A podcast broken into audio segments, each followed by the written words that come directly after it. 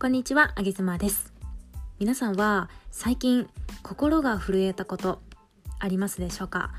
えー私は音声配信にいつも心が震えて、まあ、楽しんでいるわけなんですけれどもその中でも今思い返してみるとなんかわからないけれども心が震えて熱くなってその思いのままにやったらうまくいっちゃったみたいなことがよくあります例えば、えー最近ではですね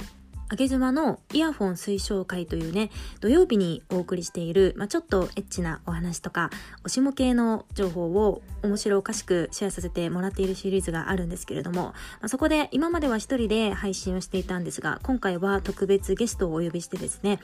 えーベッドで女が濡れる言葉攻めのセリフを、えーいい声で活躍されている方々にお願いをしたというものがありました。これはね、結構今思うとヒヤッとするんですけれども、あの、お願いをしたね、いい声の方々っていうのは、彼らって非常に、なんて言うんでしょうね、アイドルみたいな感じでして、ファンがいかんせんすごい数が、もう驚くべき数がいるわけですよ。そして、えー普段からそんないい声でキュンキュンさせている彼らのファンの方々っていうのは、もちろん耳を超えていらっしゃるし、そのセリフのクオリティなんかにも超えていらっしゃる方々だったりするので、そういった方々に満足してもらうにはっていうふうにずっと考えてですね、まあ、相当プレッシャーだったんですけれども、やりきって、まあ楽しかったわけですね。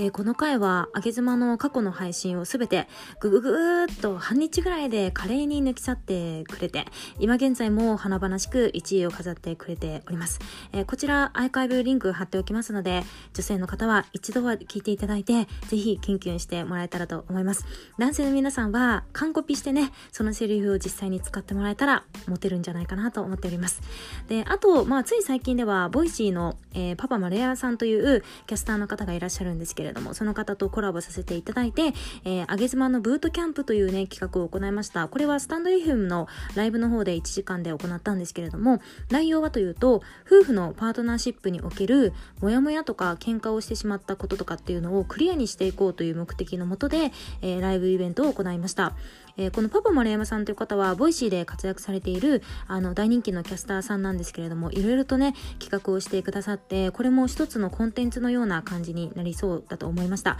えー奥さんが疲れたと感じている時に、夫側はどう声をかけたらいいかなとかね、あとは奥さんがちょっと不機嫌な、あの、セリフを何か漏らした時に、夫側はどのように、えー返すのがいいのかとかを実際にあった事例をもとに、えー旦那さん側が僕はこういう声かけをしますとかっていうね回答をしてくださってそして妻側がああそれは言われるとムカつきますねとかっていうのを バッサリ切るっていう感じですね。でもなんかこうやって言われるとうーんこう思うからだからムカつくんだよみたいな感じであの自分の妻ではない他人の妻から解説をしてもらえたりするので多分夫側の方々も素直に聞き入れやすいと思いますし、えー妻側の私たちも実際は自分の夫当に説明なんかしない部分を言葉に出していくのでお互いに理解が進んだっていういい企画だったと思います、えー1時間で60人ぐらいの方にお越しいただいてライブとしてめちゃめちゃ楽しかったですね。実際にこの企画は私とパパ丸山さんの2人でやったのではなくて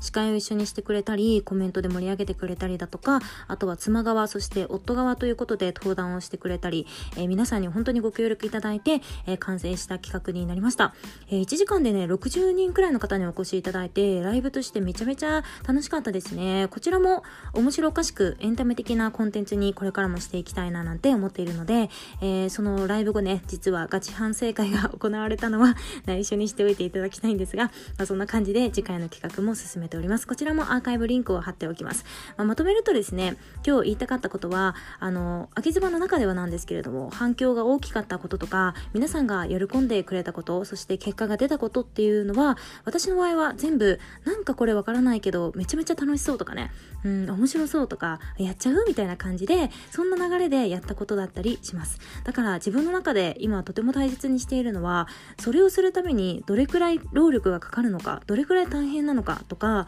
あとは失敗した場合どうしようとかね、えー本番でミスっちゃったらどうしようっていうことは私の中では優先順位をかなり下げて、えー決断をしております。今はとりあえず楽しいことそして自分の魂がうずくような感じなんか熱くなるような感じになったことだけをやるようにしています、えー皆さんは何かやり残していることとかやりたかったけどやらなかったこととかありますでしょうか？会いたい人に会っていますか？言いたいことを言わないように抑えていませんでしょうか？好きな人がいたら好きって言いましょう。変な話になっちゃいました、えー、後悔のないように自分の魂が震えた瞬間がチャンスだと思います。あげずまでした。